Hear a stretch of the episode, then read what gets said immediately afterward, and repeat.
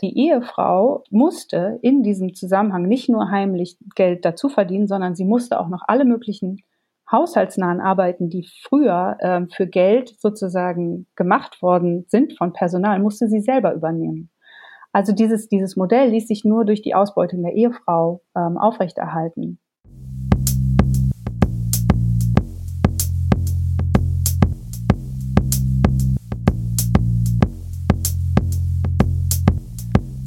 Unter Palmen. Der Podcast wird euch präsentiert von dem gemeinnützigen Verein Argument Utopie.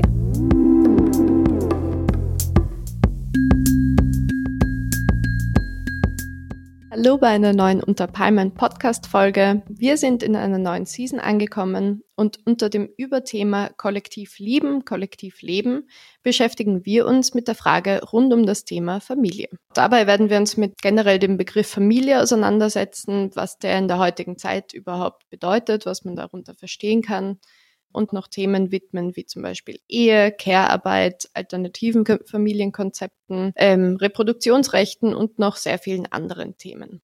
Wir haben heute eine sehr tolle Gästin bei uns. Ihr Name ist Efke Rulfes. Wir sind in einem Online-Gespräch, weil wir nicht in derselben Stadt sind gerade.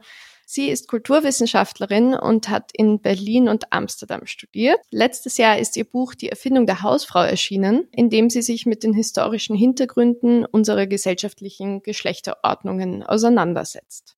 Genau darüber möchten wir auch heute mit ihr sprechen. Und ja, herzlich willkommen, Efke. Wir freuen uns sehr, dass du heute bei uns bist. Und du hast auch eine Süßspeise mitgebracht, traditionell wie üblich bei uns beim Podcast. Ähm, kannst du dir kurz vorstellen? Und weil ich zum Beispiel kannte sie nicht. Äh, ja, gerne. Also das ist erstmal danke für die Einladung. Freue mich sehr, mit euch zu sprechen heute. Ähm, die Süßspeise heißt Eaton Mess. Und äh, ehrlich gesagt weiß ich nicht genau, wo der Name herkommt, aber Mess äh, sieht man daran, dass es ziemlich zusammengematscht wird. Ähm, man könnte auch sagen, das ist eine zerstörte Pavlova oder eine nicht gelungene Pavlova äh, oder die Reste. Ähm, es besteht aus ähm, Baiser-Stücken, Sahne und meistens Himbeeren, aber man kann natürlich alle anderen Früchte auch nehmen. Und äh, ich finde es großartig, weil erstens schmeckt es richtig gut und zweitens ist es wirklich in drei Minuten zu machen. Und das finde ich sehr gut. Also es war zwar eine selbstgemachte Nachspeise, die man, mit der man ziemlich gut punkten kann. Sie ist aber so unglaublich unaufwendig, dass man irgendwie einfach, genau, man muss die Sahne natürlich noch schlagen, selber schlagen, aber ansonsten kann man es einfach kaufen und zusammen matschen und es schmeckt großartig. Und wie hast du die kennengelernt? Hat das irgendeinen Background? Weil in Österreich habe ich das zum Beispiel noch nie gehört. Ehrlich gesagt weiß ich es nicht mehr genau. Es könnte sein, äh, ich war, ich war eine Zeit lang in England und habe da Pavlova gelernt sozusagen oder kennengelernt. Fand es wahnsinnig lecker, ist aber nicht so einfach zu machen, weil der Baiser ähm, äh, ziemlich oft ist es mir nicht gelungen, dass es, dass der Baiser irgendwie was wird. Und dann ähm, weiß ich auch nicht mehr genau, wie ich Eaton Mess kennengelernt habe, aber es ist im Grunde eben, wie gesagt, genau das Gleiche, nur sehr, sehr viel unaufwendiger. Und seitdem ist das immer so das, ähm, das Einfachste und das Highlight, wenn ich irgendwo einen Nachtisch mitbringe. Großartig. Go-to-Dessert. Genau, genau. Ja, fein. Dankeschön für diese tolle Erklärung. Jetzt haben wir alle, glaube ich, viel gelernt über ein tolles Dessert, was man easy machen kann, auch sicher super für den Sommer. Jetzt wollen wir uns vielleicht gleich in die Thematik stürzen. Und zwar, wie bist du eigentlich zu dem Thema gekommen? Also zum Thema Familie und Care-Arbeit also ähm, dazu müsste ich ein bisschen ausholen, weil ich meine Dissertation in Kulturwissenschaft geschrieben habe über einen Haushaltsratgeber Ende des 18. Jahrhunderts und über den ist im Buch tatsächlich auch viel die davon ist viel die Rede grundsätzlich dieser, dieser Haushaltsratgeber reiht sich ein in ein Genre, das heißt Hausväterliteratur, das ähm, 16 bis 1800 existiert hat und das aber eigentlich immer äh, das besitzende Ehepaar angesprochen hat, also den Hausvater und die Hausmutter, die sozusagen diesem, diesem meistens einem Gutshof oder einem größeren Haushalt vorgestanden haben. Und ähm, genau, deswegen geht es da auch viel um Gesinde und um Tiere und um Land, äh, und um äh, was weiß ich, alles Mögliche in den älteren Büchern noch, äh, wie man Geheimtinte macht oder irgendwelche Tipps und Tricks oder alles Mögliche. Jedenfalls ist das jetzt in diesem Genre der, dieser Hausväterliteratur der erste, der sich, äh, der sich nur an Frauen wendet. Also das Ende des 18. Jahrhunderts sozusagen der erste deutschsprachige Haushaltsratgeber, der sich nur an Frauen ähm, richtet. Und dieser, dieser Autor hat das eben das erste Mal nach Geschlecht getrennt, hat danach auch noch einen Hausvater für Männer geschrieben. Und das hat mich interessiert.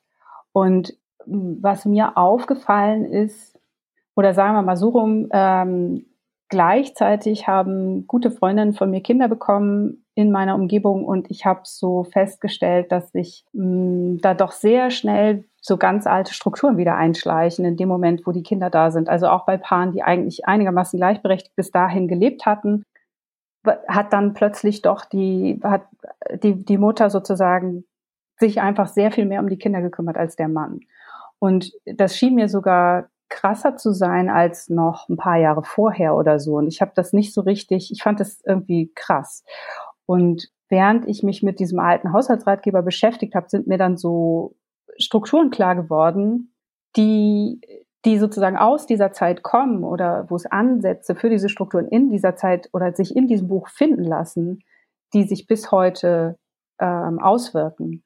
Und das war eben das eine, das, ähm, was ich total spannend fand an dem, an diesem Buch, dass in den ersten vier Bänden, also muss dazu sagen, fünf Bände, jeder Band acht bis neunhundert Seiten, alles in Fraktur. Aber es gab, also es war auch total lustig teilweise zu lesen, weil da schon interessante Sachen drinstehen. Jedenfalls, die ersten vier Bände ähm, sprechen die Leserin total auf Augenhöhe an. Und das hat mich schon mal total interessiert oder ich fand ich merkwürdig, weil, ähm, weil ich eher so diese moralische äh, Einnordung auf das Hausmutterideal oder auf die Rolle der Frau oder so kannte. Oder entweder wird über die Frauen geschrieben oder wenn sie adressiert werden, dann ist es halt moralisch. Der Tonfall überhaupt nicht. Also richtig so äh, ökonomisch, rational, bla bla. Der fünfte Band, in dem geht's dann um Kinder, um Schwangerschaft, Mutterschaft, Kindererziehung. Und da wird der Autor plötzlich total moralisch. Und das fand ich ganz interessant. Also diesen Kipppunkt, zu sehen und dass dann auch gesagt wird, so, ja, das Muttersein ist das Wichtigste von der Welt und irgendwie jetzt ist alles, was vorher sozusagen ganz, ganz wichtig war in der Haushaltsführung, fällt jetzt irgendwie hinten über und ist total unwichtig, weil das Wichtigste ist, dass sie sich um die eigenen Kinder kümmert. Was überhaupt nicht normal war in der Zeit, weil dafür war das Gesinde da oder das Kindermädchen oder oder so. Und auf einmal musste die Mutter irgendwie dafür verantwortlich gemacht werden. Und das ist was Neues in dieser Zeit. Und das hat mich total interessiert. Und da habe ich eben so gemerkt, so, okay, gerade in Deutschland, und das hatte verschiedene Gründe, gerade in Deutschland ähm, hat sich da dieses, dieses Bild sozusagen entwickelt. Und warum ist das so gekommen und warum hat das solche Auswirkungen heute noch? Sehr spannend. Ähm, wir haben uns nämlich auch Zahlen angeschaut zur aktuellen, also Gender Care Gap, das ist ein bisschen wie Pay Gap, wo halt die Diskrepanz zwischen Männern und Frauen gezeigt wird.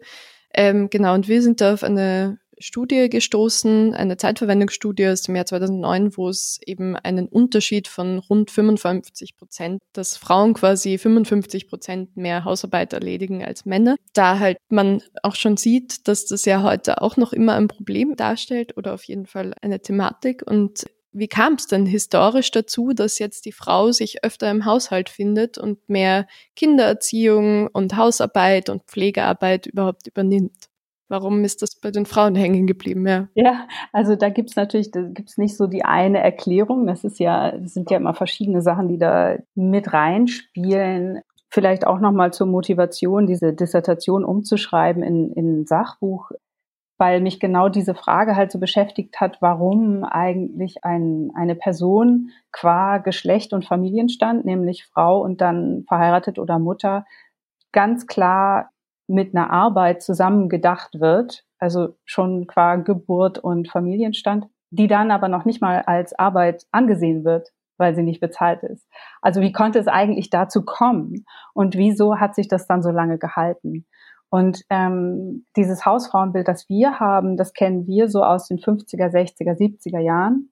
Wenn man weiter zurückguckt, dann hat sich das, ähm, dann hat sich dieses Bild eigentlich erst in einer sehr kleinen Schicht erst im 19. Jahrhundert entwickelt. Wenn man in, ins 18. Jahrhundert guckt, dann sieht man da eben diese Hausmutter, von der ich gerade gesprochen habe, die zwar in dem Moment, wo sie Mutter, wo es um das Mutterbild geht, dass das neu kreiert wird sozusagen, nochmal einen anderen, der darauf festgelegt wird, aber als Hausmutter ist sie eigentlich in diesem, in diesem Beruf ist sie Chefin. Hausmutter ist ein totaler Herrschaftsbegriff. Also sie ist die besitzende Ehefrau, die eben über das Gesinde herrscht. Die hat einen großen Stab an Personal, die äh, wechselt keine Windeln, die steht nicht in der Küche, die steht auch nicht im Stall oder so und melkt die Kühe, sondern die, die eigen, und eigentlich überwacht die noch nicht mal das Gesinde. Das ist eigentlich die, die Aufgabe der Verwalterin. Wenn man jetzt noch weiter zurückguckt, also dazu muss man auch sagen, dass ähm, das Ehepaar ist ganz lange als Arbeitspaar gesehen worden. Also die, die gemeinsam sozusagen dem Haushalt vorgestanden haben und gemeinsam für das gemeinsame Vermögen ge, gesorgt haben. Und auch dieses meine Frau muss nicht arbeiten, ne, dieses, äh, dieses bürgerliche Ideal der bürgerlichen Hausfrau, ähm, also was bedeutet, sie muss keine Erwerbsarbeit leisten, bedeutet dann aber auch, sie darf keine Erwerbsarbeit leisten, ist etwas, das nur in einer ganz kleinen Schicht sehr lange äh, gegangen, also ging auch im 19. Jahrhundert noch. Also der, der große Teil der Bevölkerung musste arbeiten. Sehr, sehr viele Frauen mussten, aber die konnten sich das überhaupt nicht leisten, auf das Einkommen der Frauen und, und auch der Kinder zu verzichten. Also es hat auch was mit Wohlstand zu tun. Zurück, äh, wenn man ins Mittelalter guckt zum Beispiel, ähm, war es so, dass Frauen in allen Zünften vorhanden waren. Das weiß man heutzutage nicht mehr so, aber es war so, dass manche Zünfte rein weiblich waren, wie die Goldspinnerzünfte in, in Köln oder das Bierbrauwesen sozusagen ist in, in Frankfurt war eben in weiblicher Hand, weil manche Zünfte sind von Frauen dominiert worden, manche mehr von Männern, aber sie waren eben überall da. Und sie haben eben auch als selbstständige Handwerkerin oder Meisterin gelebt ähm, und sind im Laufe der Zeit unter Konkurrenzdruck von immer mehr aus den Zünften verdrängt worden und konnten dann nur noch als Ehefrau so einen Betrieb mitleiten. Und dann wurde selbst den Witwen sozusagen das nach nach unmöglich gemacht, äh, die Betriebe alleine weiterzuleiten. Die mussten dann nach zwei Jahren, mussten sie dann wieder heiraten und zwar am besten den Gesellen oder so. Also es war sehr strikt festgelegt alles, wer bekam welche Privilegien. Das heißt nicht, dass die Frauen nicht gearbeitet haben, ähm, aber sie waren, es ist ihnen sozusagen immer stärker unmöglich gemacht worden, alleine selbstständig in ihrem Beruf erfolgreich zu sein. Wobei das auch stattgefunden hat. Wir wissen es nur nicht so. Ne? Das wird, ist nicht so ähm, weitergetragen worden sozusagen.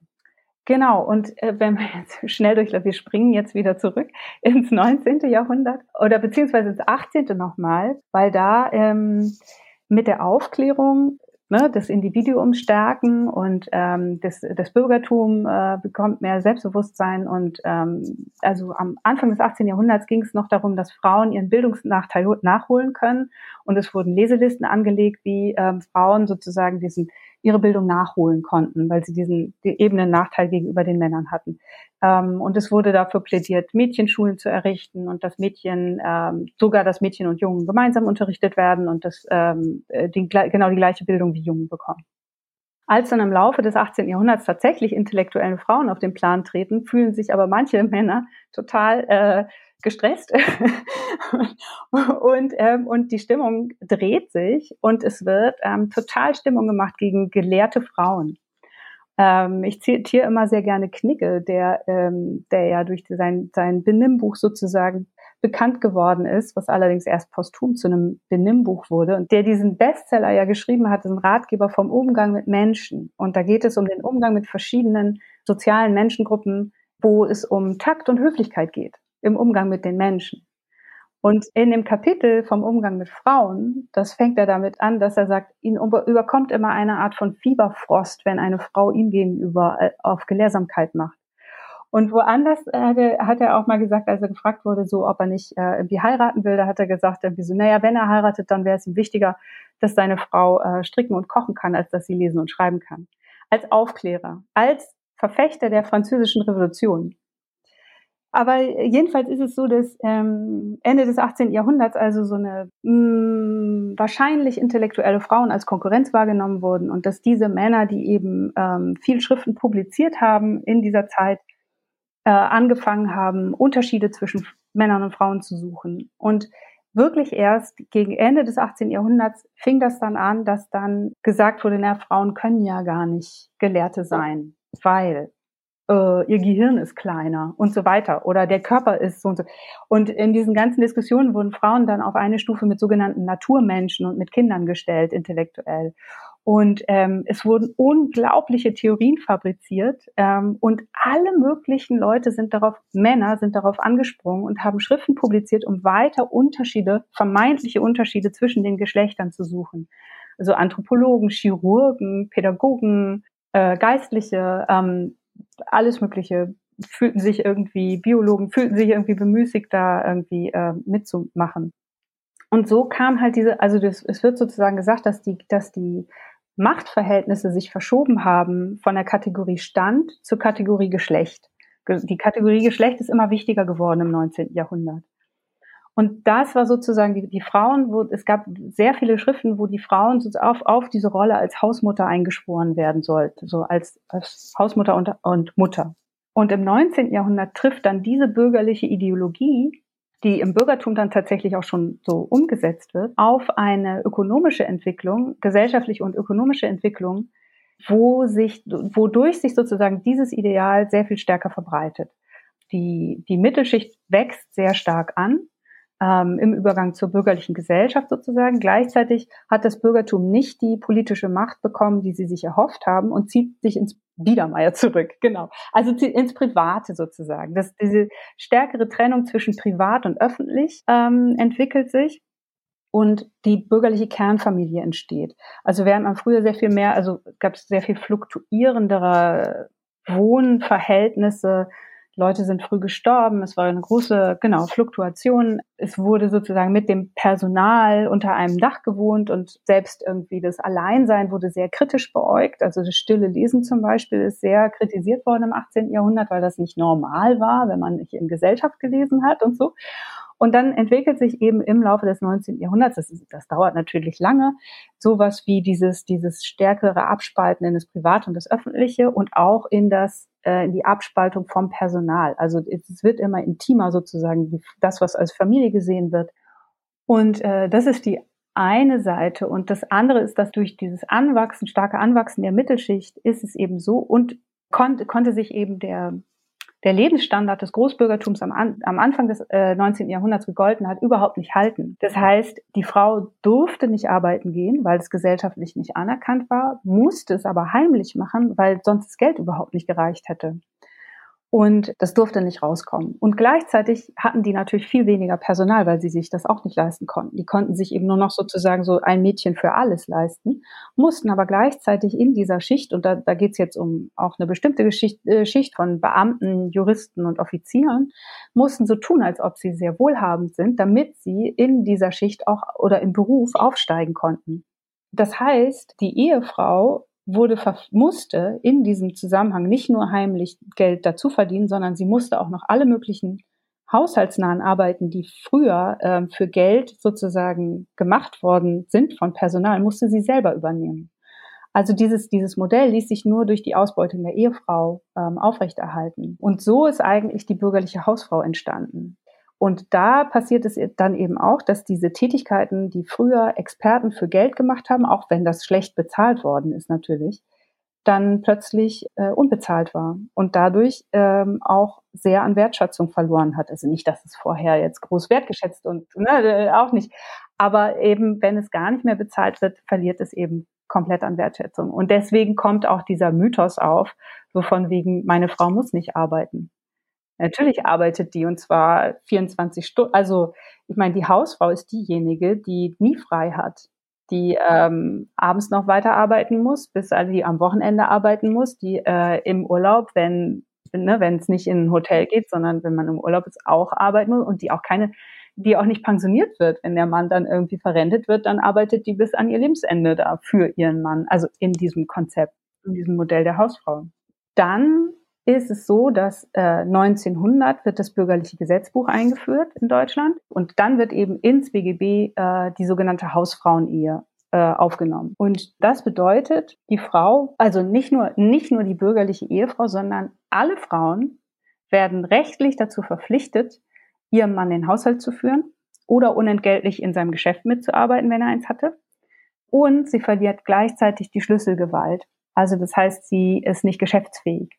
Und ähm, hat auch keinen Zugriff aufs Vermögen. Und dieses Modell, also das bedeutet einfach, dass die Frau keine Verträge unterschreiben darf ohne ihren Mann. Das heißt, sie darf keinen Arbeitsvertrag unterschreiben, sie darf keinen Führerschein machen, sie darf kein eigenes Konto eröffnen. Und er hat, er trifft alle Entscheidungen, er hat das Recht, alle Entscheidungen zu treffen, was das gemeinsame Leben, an, Leben angeht. Also wo sie wohnen, ob die Tochter Abitur machen darf oder nicht ähm, und so weiter. Das ist der, der sogenannte Gehorsamsparagraph. Und äh, dann kommt natürlich äh, noch dazu, dass dann eben, ähm, ähm, das traf jetzt aber immer noch nicht auf äh, alle Frauen sozusagen zu, weil es wurde gar nicht so viel geheiratet. Dann kommt aber natürlich na, mit dem Nationalsozialismus ein Bild der Hausfrau und der Mutter auch wird oder wird sehr stark propagiert über diese Zeit natürlich. Äh, und dann kommt dazu, dass nach dem Zweiten Weltkrieg in, in, in der BRD es also natürlich erstmal dieses Bild noch nachwirkt, zweitens ähm, starke Unsicherheit besteht, also Restaurationszeit, das heißt, es wird so viel geheiratet wie noch nie, einfach um diese, um so eine Sicherheit zu haben. Und es kommt dazu, dass es den Kuppelei-Paragraphen gibt, der es unverheirateten ähm, Paaren und, ähm, und Frauen und alleinstehenden Frauen total schwer macht, eine Wohnung zu finden. Also das kommt jetzt für die 50er, 60er Jahre dazu. Das heißt, und so konnte sich eben die Hausfrau, das Hausfrauenmodell in der BRD in der Nachkriegszeit als totale Normalität durchsetzen. Und das ist ja auch das, was wir noch so stark in unseren Köpfen haben. Und in der DDR ist es halt sofort mit der Gründung der DDR abgeschafft worden. Ähm, und es wurde eben die Vollzeit, Vollbeschäftigung der Frauen angestrebt und es gab eine äh, sehr flächendeckende Kinderbetreuung. Ähm, und das hat eben eine ganz andere Voraussetzung für das äh, Selbstbewusstsein der Frauen zur Folge gehabt, bis heute. Ja, sehr spannend. Also eigentlich eine sehr lange Entwicklung, die da ja auch dahinter steckt, die dann wirklich so auch zu der extremen Trennung geführt hat ins Private und ins Öffentliche. Dranbleiben. Nach einer kurzen Unterbrechung geht es weiter. Hey, wenn dir diese Folge gefällt, dann abonniere uns doch in deiner Podcast-App. Wir sind ein unabhängiges Projekt und damit auf die Unterstützung durch HörerInnen wie dich angewiesen. Empfehle uns deinen FreundInnen und Verwandten, gib uns 5 Sterne und wenn möglich auch eine Spende. Wenn du mehr über unseren Verein Argument Utopie und unsere Zeitung Unter Palmen erfahren willst, dann besuche uns auf unterpalmen.net. Bussi Baba und bleib süß. Hat dieses Bild, dieses Hausfrauen und also die Frau bleibt zu Hause und der Mann geht arbeiten, ähm, prägt das, glaubst du, heute noch unsere Gender-Stereotypen und inwiefern? Also trägt das noch was dazu bei, wie wir über Männer und Frauen irgendwie nachdenken oder? Ja, leider auf jeden Fall. also erstmal, um sich das nochmal so ins Gedächtnis zu rufen oder wie lange das eigentlich war, weil es also Nochmal zur Nachkriegszeit. Es wurde relativ schnell oder beziehungsweise als das Grundgesetz dann in Kraft trat, haben sich vier Parlamentarierinnen äh, sehr stark dafür eingesetzt, dass äh, der Artikel 4 eben Männer und Frauen sind gleichberechtigt mit aufgenommen wurde. Und da war dann klar so, oh, das kollidiert jetzt aber mit dem Grundgesetz, unser Familienrecht. Äh, das hat dann ziemlich lange gedauert, bis es angepasst, also es wurde erstmal irgendwie in den, in den 50er Jahren angepasst, aber abgeschafft wurde die Hausfrauenehe, das Modell der Hausfrauenehe rechtlich erst 1977. Und das muss man sich nochmal so vergegenwärtigen. Das ist heute von, aus der heutigen Perspektive ist es lange her, aber das hat meine Elterngeneration noch total geprägt. Und das ist, so bin ich aufgewachsen mit diesem. Und ähm, auch wenn in dieser Zeit, in, gerade in den, ab den 70ern wieder sehr viel mehr Frauen erwerbstätig wurden, ähm, ist ab da ist dann trotzdem von denen natürlich erwartet worden, dass sie ähm, trotzdem weiter die Familie weitermachen und die Kinder weiter betreuen. Oder wenn die Kinder da sind, die ersten drei Jahre zu Hause bleiben, weil es gab ja auch keine Betreuung ganz lange. Also diese Strukturen haben sich nur sehr, sehr langsam geändert. Was ich aber glaube, was weiß ich nicht, ob noch wichtiger, aber auch ein wichtiger Teil dessen ist, ist, dass warum hat sich dieses, die gute Mutter, dieses Bild so gut gehalten, oder warum hat das so gut funktioniert? Ähm, und warum hat auch das Bild der Hausfrau irgendwie funktioniert. Warum haben sich die Frauen nicht mehr dagegen gewehrt? Also es gab sehr viele Frauen, die sich dagegen gewehrt haben, aber es war ist natürlich schwierig in einer Struktur, in der ähm, in der Frauen erst äh, Anfang des 20. Jahrhunderts äh, studieren durften oder oder überhaupt Politikerin werden durften und so. Ähm, und zwar hat es so gut funktioniert, weil mit der Liebe argumentiert wurde. Also ne, die gute Mutter und die liebende, die liebende Ehefrau. Also es gibt in diesen Haushaltsratgebern, Kochbüchern vom im 19. Jahrhundert wird ganz viel mit der Liebe argumentiert. Also ne, äh, man soll keine Köchin einstellen, weil äh, wenn man selber kocht, dann schmeckt das besser schräge Argumentation, dass man es als, als Laie besser macht als die Expertin. Aber okay, es scheint irgendwie so. Die Liebe drinnen steckt. Weil, ganz genau, Liebe geht durch den Magen und bei den Männern und es sei irgendwie dann besser. Was natürlich kompletter Quatsch ist, aber ähm, das, das hat irgendwie, hat sich das gehalten. Frauen wurden für das Glück in der Ehe verantwortlich gemacht, wenn sie gut kochen konnten und für das Scheitern der Ehe, wenn sie nicht gut kochen konnten.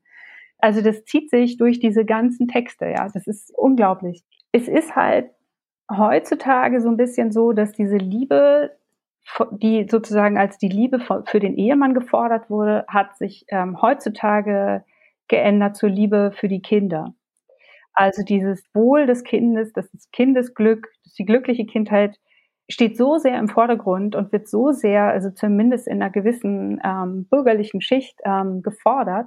Ich habe mal eine ähm, äh, Autorin gehört, die gesagt hat, so äh, Kinderbetreuung wird mit Liebe verwechselt. Ich fand man so ein schöne, schönes Beispiel aus meiner näheren Umgebung auch. Ähm, Im Prenzlauer Berg wird es total üblich, dass vier, mindestens vier Buch Kuchen für einen Geburtstag gebacken werden müssen. Also einer für morgens, zwei, äh, einer für einer für die Kita oder die Schule und noch äh, irgendwie zwei für die Party. Ich habe dann mal so gefragt, so ja, warum kaufst du denn nicht wenigstens einen einfach oder so. Und das war so, was, das, hä? Wäre sie nie drauf gekommen von alleine. Und wenn ich aber inzwischen auch mit Leuten spreche, dann sagen sie, ja, nee, traue ich mich nicht. Und ach nee, ich traue mich noch nicht mal eine Backmischung zu nehmen. Oder inzwischen habe ich von Frauen gehört, die sagen, nee, ich kaufe dann so einen Google-Hupf und dann, dann quetsche ich da so Smarties rein, damit er wie selbstgemacht aussieht oder so. Also absurd. Und es ist, den Kindern ist scheißegal. Ja, es geht, es geht echt um diesen gesellschaftlichen Druck, der drumherum ist, weil der selbstgebackene Kuchen sozusagen die Liebe fürs Kind symbolisiert. Und da dann irgendwie so ein Wettbewerb plötzlich stattfindet, der da irgendwie so beobachtet wird. Und ich weiß ja nicht, aber diese, also das ist heutzutage, was für ein unglaublicher Druck auf Müttern lastet, die vier Jobs gleichzeitig im Grunde haben, dadurch, dass sie Teilzeit arbeiten, aber dann ja, alles andere auch noch machen müssen. Und ich weiß, dass der Druck auf Väter auch stärker wird, aber ich habe doch das Gefühl, dass er auf die Mütter gesellschaftlich gesehen immer noch stärker, äh, also lastet. Jacinta Nandi, Jacinta Nandi hat mal ähm, das so schön gesagt, sie sagte, ähm, also einfach von diesen Erwartungshaltungen meinte sie dann so, ich wäre so ein guter Vater. So, weil, ne, wenn man so diese unterschiedlichen Erwartungen ist, so, ich wäre super als Vater, ganz toll. Aber als Mutter werde ich nicht so, äh, ja. Es gibt ja auch ähm, so Begriffe wie Rabenmutter oder irgendwie Helikoptermutter, aber es gibt da eigentlich fürs, für den Vater und für den Mann ja keine richtigen Alternativen. Also da sieht man ja auch, wie das gesellschaftlich irgendwie sehr die Mutter im Fokus steht, mit der Kritik ja auch oft. Genau, also Rabenmutter gibt's nur im Deutschen im Begriff. Mhm. Uh, den muss man anderen, also Leuten aus dem Ausland echt erklären, die fallen hinten über und denken so, was ist das denn für eine schräge Sache? Ähm, und was ich auch interessant fand, das hat Mareike Kaiser in ihrem Buch äh, Das Unwohlsein der modernen Mutter geschrieben, diese Begriffe äh, Familienvater und Karrierefrau, wie absurd die wären. Und ich so, hä, wieso ist das doch ganz normale Begriffe? Und dann erstmal, aber wenn man es dann erstmal umdreht, dann merkt man so, ah, nee, also wer würde Familienmutter und Karrieremann sagen? Niemand. Also das ist schon, äh, das sind schon Strukturen, die bis heute einfach sehr präsent sind. Aber also spannend, dass sich das halt so extrem ähm, durchzieht, noch immer, obwohl ja Frauen auch mittlerweile eben viel mehr arbeiten, zwar trotzdem mehr Teilzeit als Männer, aber viele würden ja irgendwie sagen, dass die Frau jetzt schon ähm, super emanzipiert ist und ähm, eben da nicht mehr in die Hausarbeit jetzt da dann noch so viel rein investiert. Ähm, aber weil wir vorher über, also weil du gemeint hast, dass das ja dann umgeschwankt ist, also früher wurde quasi noch für die Hausarbeit gezahlt, zwar das Personal, aber äh, genau, dass die Mutter das dann einfach gratis gemacht hat, weil es auch anders gar nicht mehr ging. Wie wäre das denn, wenn diese Arbeit auf einmal bezahlt werden würde? Also was würde dann passieren? Das ist äh, eine komplizierte Frage, also weil es, mh, mm, klar, es geht, geht um diese Frage nach der Herdprämie, ne? ja, ich finde das, äh, ich finde es alles sehr kompliziert. Ich bin auch keine Soziologin oder keine, keine Politikerin. Es gibt, glaube ich, sehr gute Ansätze. Ich denke nur, erstmal wäre das Allerwichtigste, die Wertschätzung für diese Arbeit sehr viel größer zu machen, weil es ist einfach alles, was zwischenmenschliche ähm, Beziehungen angeht, ist einfach quasi der Kit unserer Gesellschaft. Also darauf basiert unsere Gesellschaft und, und diese ganze, ohne diese ganze Arbeit würde halt das ganze System zusammenbrechen. Und das wird in den ökonomischen Theorien überhaupt nicht berücksichtigt. Beziehungsweise passt das ja auch ganz gut. Also ähm, das, das kann ja auch gut so, das hilft ja irgendwie einem bestimmten System auch, ähm, wenn diese Arbeit nicht bezahlt wird. Aber das geht auf Dauer einfach nicht so weiter. Und das darum, da geht es ja auch um, ähm, ob das jetzt um, um den Bildungssektor geht oder Pflegeberufe oder, oder so. Das sind alles, so, das ist jetzt in der Pandemie, ist das mal kurz äh, systemrelevant genannt worden und danach wird das wieder vergessen und es geht so weiter wie vorher. Ähm, das ist schon krass. Also da muss sich ganz grundsätzlich unbedingt was ändern. Wie jetzt genau Haus- und Care-Arbeit irgendwie vergütet werden kann, ohne dass man bestehende Strukturen noch weiter festigt, finde ich schwierig, weiß ich nicht. Ich weiß nur, dass äh, wenn man in die skandinavischen Länder sieht, gibt es zumindest eine sehr viel bessere Infrastruktur, um sich die Lebensrealität so zu machen, wie es für einen am besten passt. Und offenbar ist es auch so, zumindest in Teilen, dass man nicht so beurteilt wird oder verurteilt wird für die Entscheidung, die man trifft. Also hier hat man ja so das Gefühl, egal wofür sich eine Frau entscheidet, ob es jetzt ist, Kinder zu haben, keine Kinder zu haben, wie viele Kinder zu haben, zu stillen, nicht zu stillen, wie lange zu stillen, zu kurz, zu lang, ähm, ob sie in Teilzeit geht, ob sie ähm, voll arbeitet, ob sie Karriere machen will, ob sie ganz zu Hause bleibt, alles wird bewertet. Und ähm, ich habe zumindest aus Skandinavien gehört, dass es da die Möglichkeit, dass es so egal, ob der Typ zu Hause bleibt oder die Frau oder oder die beide Teilzeit arbeiten oder einer oder der andere. Es wird einfach gemacht und es wird nicht bewertet. Aber es gibt die Infrastruktur dafür, dass beide voll arbeiten, zum Beispiel. Dass es, dass das möglich ist. Und das fände ich schon mal die wichtigste, eine wichtige Voraussetzung. Es gibt zum Beispiel auch für, weil das ist natürlich auch was so auf einem, es geht immer um eine bestimmte bürgerliche Schicht, die sich das auch leisten kann natürlich. Es gibt zum Beispiel in Belgien das System, dass Familien, die sich ähm, Haushaltshilfe nicht leisten können, Gutscheine vom Staat bekommen, die dann 50 Prozent dieser Hilfskraft ähm, bezahlen. Dadurch sind die eben auch ähm, fest angestellt, also oder fest oder äh, abgesichert. Also eben arbeiten dann eben auch nicht nicht schwarz. Das heißt, das ist auch so eine, ein ganz gutes System. Voll, es müsste also wahrscheinlich müsste ja einfach eine bessere Umverteilung auch stattfinden. Ja, unbedingt.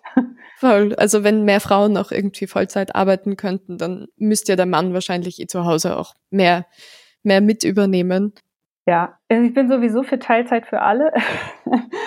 ähm, was Mareike Kaiser auch so gut gesagt hat, also jetzt von wegen Infrastruktur, die Strukturen ändern, wäre, ähm, wäre auch eine, eine Idee oder sie sagt jedenfalls, Arbeitsstrukturen richten sich ganz oft noch nach kinderlosen Männern. Dabei sollten sie sich eigentlich nach Alleinerziehenden richten. Und dann wäre für alle viel gewonnen.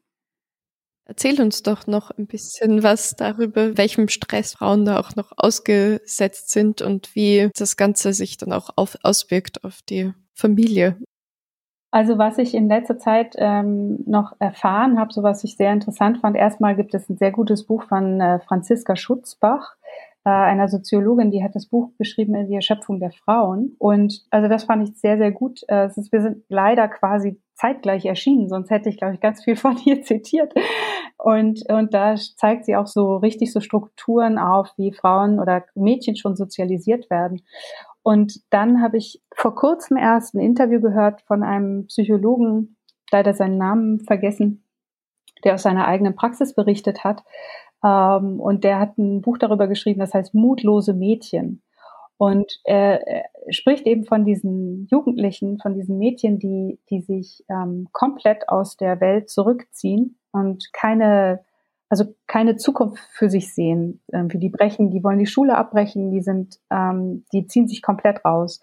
Und er sagt, es ist nicht, äh, man kann es nicht einfach nur mit einer Depression be bezeichnen. Das, er sagt, das sind ganz, ganz lange Heilungsprozesse, immer wieder in die Klinik, wieder raus, wieder in die Klinik und so.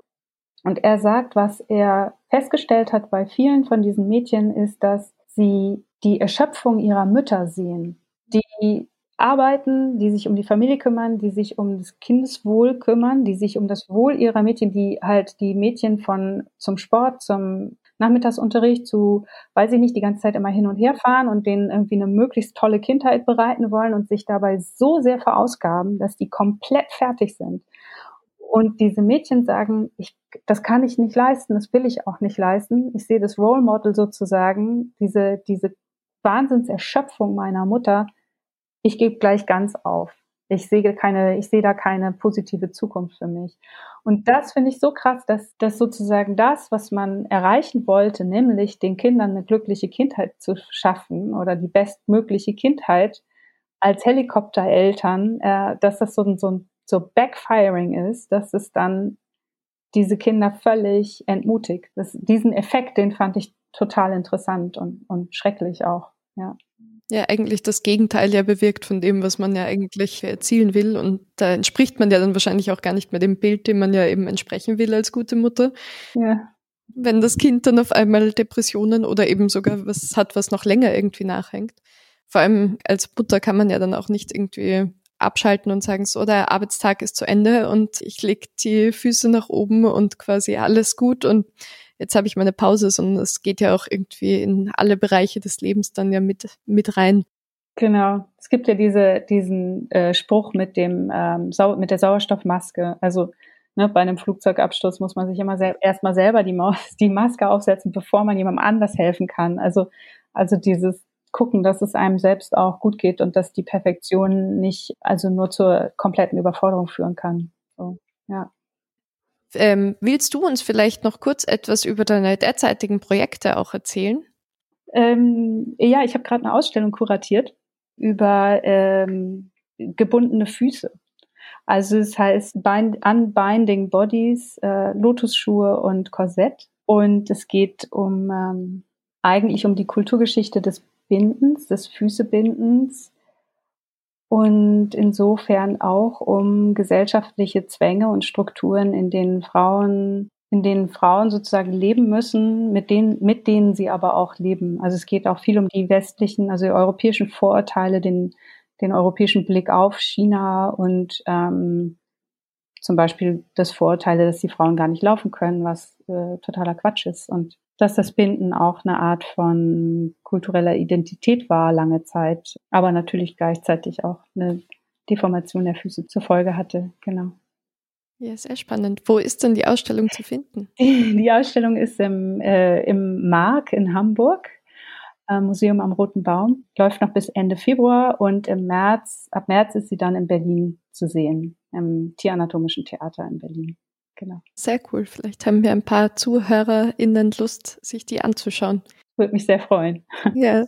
Ja, super. Danke, dass du dir die Zeit genommen hast, heute äh, mit uns zu reden. Es war sehr lehrreich auf jeden Fall und sehr spannend, finde ich auch. Wenn euch die Folge getaugt hat, ähm, dann empfehlt sie doch weiter. Ihr könnt uns auch abonnieren und sie auch bewerten. Wir setzen uns jetzt in dieser Season, wie bereits erwähnt, mit dem Überthema Familie auseinander. Heute haben wir schon über die spannende Geschichte der Hausfrau gelernt und wir werden uns noch weiter mit vielen spannenden Themen auseinandersetzen, traditionelle Familienbilder hinterfragen und auch einen Ausblick auf neue Formen von Familie werfen. Gender-Klischees uns weiterhin anschauen und auch vielleicht noch anschauen, was der Staat für eine Rolle in der ganzen Geschichte spielt. Ja, also bleibt dran und hört weiter mit. Dankeschön.